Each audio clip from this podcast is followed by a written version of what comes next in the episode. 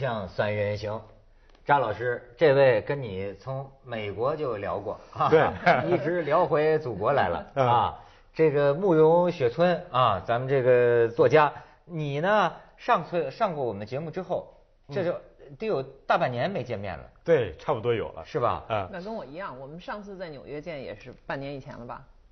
啊，恰好是半年以前，我们当时十一月份。对。听说啊。这半年你有很多艳遇，在这个。这个话不能让女朋友听到，对吧？哎，去了好多这个国家。对我发现呢，他这种啊，拿到一个申根签证啊，嗯舍不得浪费啊，把欧洲逛了一圈儿对，我当时拿到一个申根国签证，其实只有三十天。啊。三十天呢，在奥斯陆待了几天，那是会议日程。然后剩下几天呢，我就是做了一个安排，其实也不算安排了，就是拖着个箱子到处走。我最想去逛的，真不是呃法国啊、德国啊这种比较发达的西欧国家，相反，我特别想去波兰啊、捷克这种国家，就跟中国当年同属于社会主义阵营的这些国家去看一看。啊，那最后去了哪这一块儿去了哪几个国家？呃，其实我是从瑞典出发，先到了拉脱维亚，是波罗的海三国其中的一国。啊。啊，在一个城市里加，嗯。啊，他的首都叫里加，在那里边待了三四天，嗯。在大街上逛，然后看了他的一个纪念馆，叫被占领时期纪念馆，哦。啊，一进门就是一个巨大的一个屏幕，呃，不断的在放着，就循环播放着一个纪录片，叫《什么是古拉格》。嗯，啊，因为当年呢，大概是，呃，拉脱维亚这个国家呢，被同被先是被德国占领，然后后来是就是成了社会主义苏联的一部分。那么这个国家呢，就是现在在在很多的内容都是在展现当年拉脱维亚被这两个国家占领的时候那些人的遭遇和命运。嗯，其中呃有一块石碑上的诗特别好，我就拍了一张照片儿，但是翻译起来太难了，大概意思就是还要多少年屈辱才能从我们灵魂中洗清，还有多少年怎么怎么样，就是很长啊。哎呦，所以你看，悲情。对，我我就就是其中有一句我记得印象特别清楚，就我如何才能走进你，拉脱维亚，我所恋下的祖国，这样。我锁链下的祖国，对锁链下的祖国啊。所以说，为什么我就说我很他这么一个这个作家，哎，去这种我从来没有想到要去的国家，拉脱维亚，还有什么？然后去了捷克，捷克啊，去了波兰，波兰。啊，然后途经立陶宛，在立陶宛哎，你看就这一块儿，对，到底发现了什么？跟我们聊聊。呃应该说那次旅行对我还是挺震撼的，呃，其中最重要的一个景点呢，我是去了奥斯维辛，在那里边呢是个下午，呃，我也没用导游餐，就买了一张那个导游手册，一个人拿着就把一个馆一个馆逛过去，花了将近五个小时。那天也特别阴沉，但是整个看下来那个过程呢，就感觉怎么样呢？就像生了一场大病。嗯，你在各个馆里边，你看到这种暴政的遗产，嗯你看到那种堆积如山的那种头发，人的头发，嗯嗯看到堆积如山的眼镜、假肢，嗯啊，那种小鞋子，这么大小鞋子，小孩穿的，哎呦，然后走到那个焚尸炉那里边去，然后有一行字，就是到了此处，你应该对生命保持沉默，没有一个人说话。嗯，然后最伤心的是呢，就恰好我在看到，就看到感觉像大病一场的时候，我在布鲁塞尔的一个朋友叫 Sharon，给我发短信，他说我听说你去了奥斯维辛，他说我也是犹太人，我家族有一半人死在了那里，您到了那里记得替我向他们问好。嗯。呃，当时看到这个话，眼泪都要下来了，真是。哎真的真的啊是哎对呦嗯，你这个真让我我联想起来一个类似的经验，嗯。是在那个呃呃金边。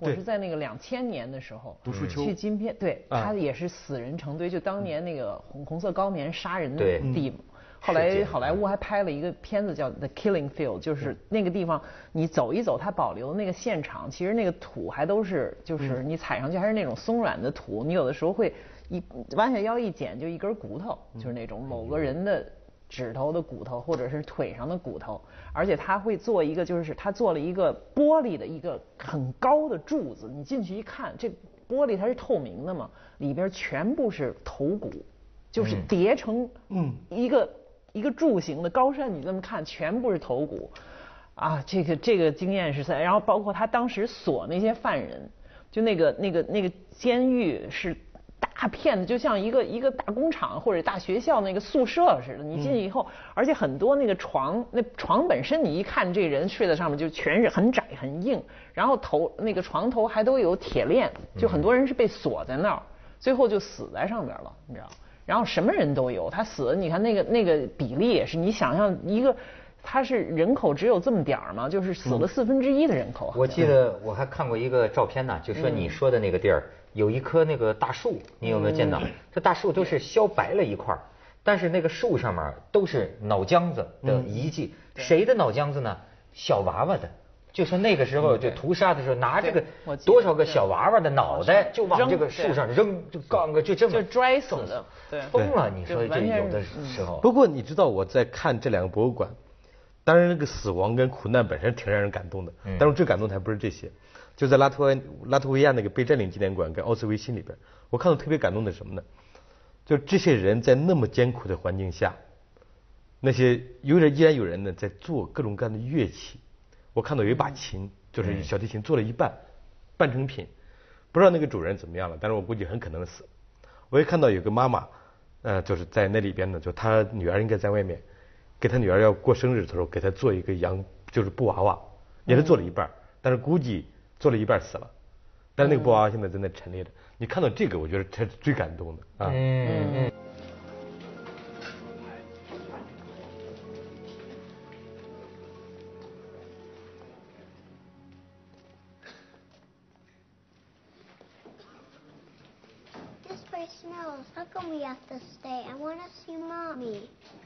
We will go. Come on. I'm starving. We'll be served soon. Plus, they're always yelling. They're really mean here. Well, they yell because first prize is so good. Everybody wants to win the tank, so they have to be tough. How much longer till I see Mommy? When the game's over, you'll see her. Huh. When is it finished? Uh, it's finished when you make many points. The tank goes to whoever can earn a thousand points first. 就是在奥斯维辛有这样的画家，就是在那里边，在那么艰苦条件下， 几乎冒着生命危险在在画画。啊，我觉得这部分是更让人感动的，就因为他事实上就说明，不管你生活多么艰难，其实还是有点呃想象东西，对梦想活着。石头底下这带小草都得拱一拱。对，是。而且这个最能说明人跟动物的区别，就是啊。就是只有人才会想象这些就是没用的东西，这东西比如说饿了不能充饥。我就觉得这这这充分说明啊，人是一种处境动物。他们说什么情景喜剧、处境喜剧，人是一种处境动物，就是你已经在这个处境之后啊，如果你习惯了，如果你适应了以后，哎，你甚至一样过你的这个生活，照别人看来是生不如死，嗯可是。你一样可以活出你的，甚至是娱乐，对，甚至是一点一点这个这个休闲，对，对吧？哎，这个就有，而且有时候就是特别压抑人到极度的时候，幽默或者是美好的东西是一种释放，是唯一的一个一个渠道，让你能活下去。就所谓黑色幽默，老出在这种特别，比如特别专制或者特别压抑的地方。我觉得你说的这几个国家我没去过，但是我我也是有这种兴趣，因为我特别喜欢的一个呃非虚构的作家是波兰作家，一个一个叫叫叫 Kapczynski 啊，我不知道他前些年已经死了。他是个波兰人呢，他实际上他在本国。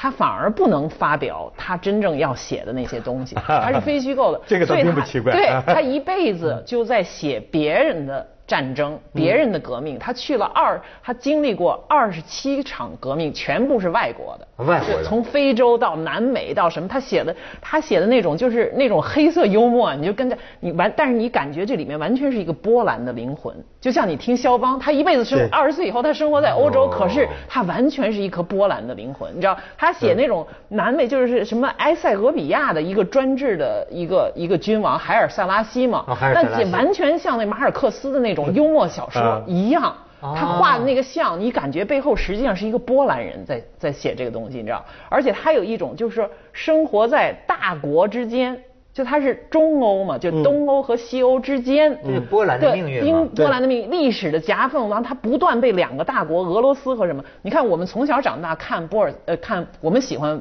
托尔斯泰，我们喜欢俄罗斯的文学，因为我们中国人有一种帝国的情怀，我们很容易跟那个帝国的对联系起来，那个气象多大。可是后来我看到有一本书给我印象很深，他讲波，他口中他眼中的这个托尔斯泰和这个普希金完全是另外一个视角。这个女是一个女性，而且她是波兰裔，还是拉脱维亚，她几混了几种血，都是那个小国。从她眼中，她一看，你看出好多来，就那个什么青铜骑士啊，还有莱蒙托夫那当代英雄啊，还有这个托尔斯泰他们打的那仗，都是在他们家乡打的。你知道吗？就是他俄罗斯在扩张的时候，像日俄战争在中国东北打，对，他在一个崛起的帝国，他那种阳光，他那种就是那种不可一世的，你就像就看托尔斯泰，你看那尼古拉一世那种那种霸气，对吧？可是，在从另外一面，从那些小国人看，那完全是血泪史。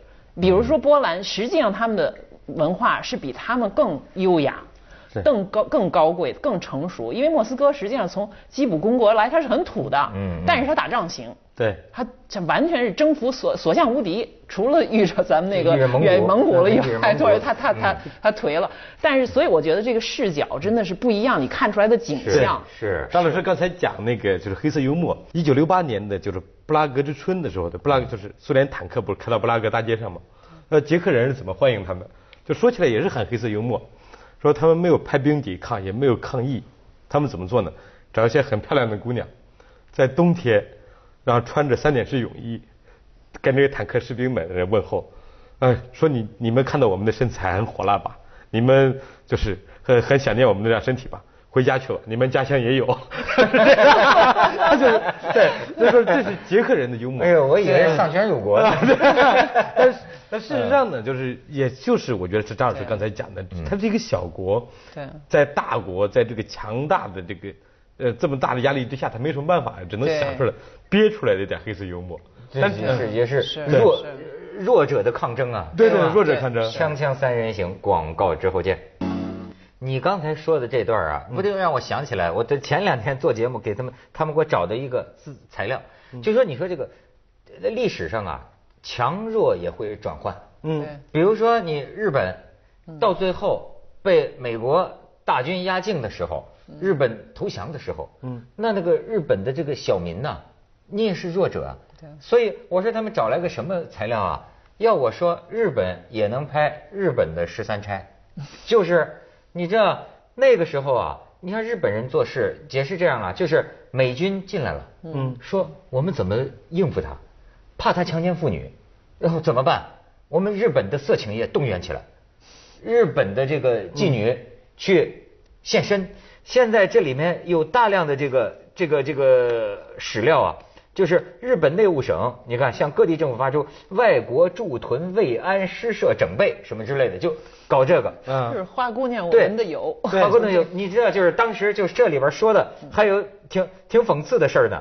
因为美国人快打过来的时候，日本曾经焦土抗战，就说叫全玉碎嘛。嗯，那个时候连妓女都动员起来。那个时候就是说，美国快打进来的时候，跟这个妓女们各个老板啊，跟底下妓女都说好了，说美国兵打进来的时候，咱们妓女怎么作战，就是。接待他，消耗他们精力，比你这更阴，比你这更阴，就是接待他们，让他们狂欢的时候，我们出手捏住他们的睾丸，就知道吧？捏就是很细致，日本人做事，一一人一个，就是一个妓女接待一个，一人一个，捏碎他的睾丸，就把他全军覆没了。你这真的假的呀？哎，这是这是史料啊。然后你知道吗？就是说。这次日本政府真的是动员这个慰安设施要接待，要美美军来了怎么办呢？对吧？然后你知道吗？这个这个这个妓院的老板原来接受过这个训练，嗯，突然一听见政府这么说啊，他以为是这样，马上就跟那个警视厅的人说，哎，是要实行那个战略了吗？然后这警视厅不能不能不能不能，说计划 B，对对对，计划 A 已经是方式不一样，反正就是这是这是个笑话了，但是这也是黑色幽默，对，就是说。这些妓女也很可怜，对，就是你说就是，所以我说你说这个弱者呀，我就说对。其实到了后来呢，我觉得战争伦理有所改变了，就是让更多的人明白，就是妇女跟孩子不应该上战场，他们不应该成为战争的主体，当然更不应该是成为战争的这个受害者。没错，哎，你这次就是说了拉脱维亚，嗯。波兰，还还还还还什么地儿？立陶宛啊，就是立陶宛。但立陶宛呢，只在它那个叫维尔尼斯，是不是在中文意思？嗯。然后在那短暂的停留，所以没怎么久待。然后我问你，美吗？那个地方？风光啊，或者啊，我走过这一系列城市，我觉得最美的最美的是布拉格。啊，对，我都听说最美的布拉啊格。，虽然布拉格，你在那个我后来到了那个魔鬼钟楼上，在那在那往下看，就整个城市全是那种金黄色的屋顶。你知道最关键的是什么呢？保护的好，就是你比如说，要是谈起一栋房子十五世纪的建筑，这个中国咱们也有啊，对吧？不缺这个，但是你看人家保护的就保护的特别好。其实你知道，我他一说这那一块儿啊，我就想起什么呢？要不说你说这个视角啊很重要。对嗯，你知道吗？瓦尔特保卫萨拉热窝。嗯对这个电影，嗯我们那个时候多么爱看。对对对这个南大哥电影，对对瓦尔特。可是我跟你讲啊，那个时候我们没有看这个故事发生的背景。你知道最近呢，在电视上呢有有些电视放，我又这个那天偶然又看了一遍《瓦尔特保卫萨拉热窝》，但是这一次啊，我不看他那瓦尔特了，嗯我看的是他的街道，嗯他那个背景，恍然才发现呢，我们当年错过了一个多么美丽的城市——萨拉热窝。嗯，一座很美丽的城市，比索夫。是啊，可是并不平静。该是让它平静的时候了。他的一个小街道啊，它整个你像，你看今天说起来你一点印象都没有，因为你不记得了。对完全不记得。你不记得，完全不记得。可是实际上，它那种小街巷的那种对对对。建筑，在当年至少拍电影的时候对，萨拉热窝其实那时候可能你受吸引的就也是那个东西，对。它有一种氛围，打打杀杀我们觉得其实那个是啊啊，对，你觉得有一种异国情调在里边儿，对。所以可能你实际你萨拉热窝是很多古古建筑啊这样的留留存下来的一个很美的城市。哇，那那时候那个激战前些年对北约的轰炸啊，那萨拉热我窝，我也觉得，就像你说波兰，嗯。他们说波兰当时是被轰炸的都已经平了嘛，华沙本来是一个特别美的城市，但现在华沙没什么可看的，为什么呢？就整个华沙的那些老建筑说几乎被炸毁了。你说像波兰这种国家，你现在想起来真是很苦难呐、对你看我那天看的一段，就是说希特勒和苏联两边加工就吞并波兰吞并波兰的时候，你知道吗？他他这个很壮烈的一个牺牲是波兰骑兵师。他那个时候啊，波兰骑兵就是名满天下。嗯他那个时候这个这个战争阶段，你看这个技术阶段呢、跟纳粹已经相差多么大？没错那就是成军成军的波兰骑兵啊，就是奋不顾身，拿着马刀冲向那个坦克，冲向机枪啊是冲向机枪全被一片一片的人仰马翻，就是全毁灭了。所以我就有时候他们那个地方的民族矛盾呢，你弄不清楚，甚至是当时法西斯德国过去的时候啊，受到当地一些人的呃欢迎不。是他波兰人有一种，就是他原来是一个高文化，就刚才讲的，他被一个低文化，就像比如中国人，你觉得中原文化是更文明的，结果被一个野蛮民族民族，比如说被蒙古人给占领了，他不服，你知道？然后这时候有另外一个，比如西德国人闭关他是西欧的嘛，在进来的时候他会和这边站在一头来打这个俄罗斯，来打俄国人。他有有一种就是说我跟文明站在一起。和跟野蛮作战，他有时候有有有这个因素，还有一个因素就是说他跟他的宗教有关系，因为那边有东正教，有什么呃这个各各又有伊斯兰教，而且这个里面的好多的他的这种族群矛盾复杂到了一个外人都不是太搞得清楚的地步搞不清楚，。你搞不清楚。对我，我后前些时候我在那个去那个澳大利亚，就碰见一个开车的司机，他是他就是那个地方来的。我顺便聊天问一下，我说你们移民到这儿，你们中东，你们那个不是中东，就是你们那个那些族群的到底是怎么回事？他讲的，他说你听不明白。他给我讲了一路，我都没听明白，就是里边这个跟那个呃呃打什么欧西欧的支持哪个，然后俄国的又支持哪个，北约的又怎么怎么样了，讲的一锅粥，就像我们听有时候听那个中东的那那么小一块地方，就耶路撒冷周围那，你听得明白吗？没错，听不明白哎。但我他说这个，我倒想起啊，你你在那个地方看，你觉得现在这社会和谐吗？人民生活什么安安安宁吗？呃，首先呢是物价是不高的，呃，你比如说在华沙这种地方，你就是住这种很好的酒店，合人民币也就五六百块钱，比中国的物价啊还要便宜一点。那呃，中国谁现在谁敢跟中国比啊？中国这不是贵国，这个这啊个就确实这个物价便宜。你比如我有一天我在那个李家街头呢，就是吃了要了一份馅儿饼，呃，要了一杯咖啡，还有一个就是一个像小小蛋糕一样，就总共花了他的钱是一块四毛钱，合成人民币也就是十几块钱，还很干净的店里边，味道也不错。嗯。啊，这是我在在在在他的首都，其实感觉挺便宜，但是呢，就是还是感觉他在经济上确实感觉是不如现在中国的这么发达，能感能明确的感觉到，能感觉到到他的市场里边能感觉货品呢也不是那么丰富，呃，也是有点萧条。但是他们这玩意儿现在就算是正正宗资本主义了吧？应该算是吧，就是最少最起码他们没加什么特色的这种，没有特色。啊，对，没有，呃就是啊没有特色就是正宗我们有特色，我们才发展的好啊。对。然后咱们去下广告，锵锵三人行，广告之后见。晚上呢，就是基本上我会到处闲逛，就拿一本这个国家这个地图册，就到处闲逛，就主要看博物馆、纪念馆、教堂这三样东西。嗯，然后有时候呢很晚才回去，反正有一天呢就是特别无聊，就走进一看看一个很豪华的地方，我正好走累了，我想进去坐一会儿，一进去看一看是赌场。哦啊，就是在几乎走过所有这些现在这些国家呢，赌场都是就是都是公开的，就是在街上公开。然后进去里边呢，要了一杯咖啡，就看着，嗯，反正在那些国家呢，可能是跟中国人一样好赌，满满当当的人，对，啊啊，满满当当的人，嗯，这个也比较奇怪啊。是不是应该就有很多中国人呢？这种地方没有，呃，这些呢，因为好像没有对中国旅行团开放路线，所以几乎见不到中国人。然后我在那里坐喝咖啡，旁边有个人就问我，就是他的英文很差，我的英文比他还差。然后我们俩在那聊，他就问我从哪里来的，我说中国，中国 good 社会主义。哦，你觉得他们现在还留恋社会主义吗？不留恋。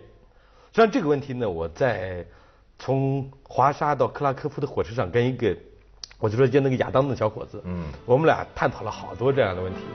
就以我结结巴巴的英文听力，我大概能听明白，就他对社会主义呢，还是就至少是你让我再回去我不干。啊嗯，但是对现状也不满意。对现状呢，也不能说不满意。他是现在那个亚当呢，是在接着下来为您播出《西安楼冠文明启示录》。啊，啊，呃，他有个女朋友呢，在克拉克夏夫大学，在克拉科夫在克拉。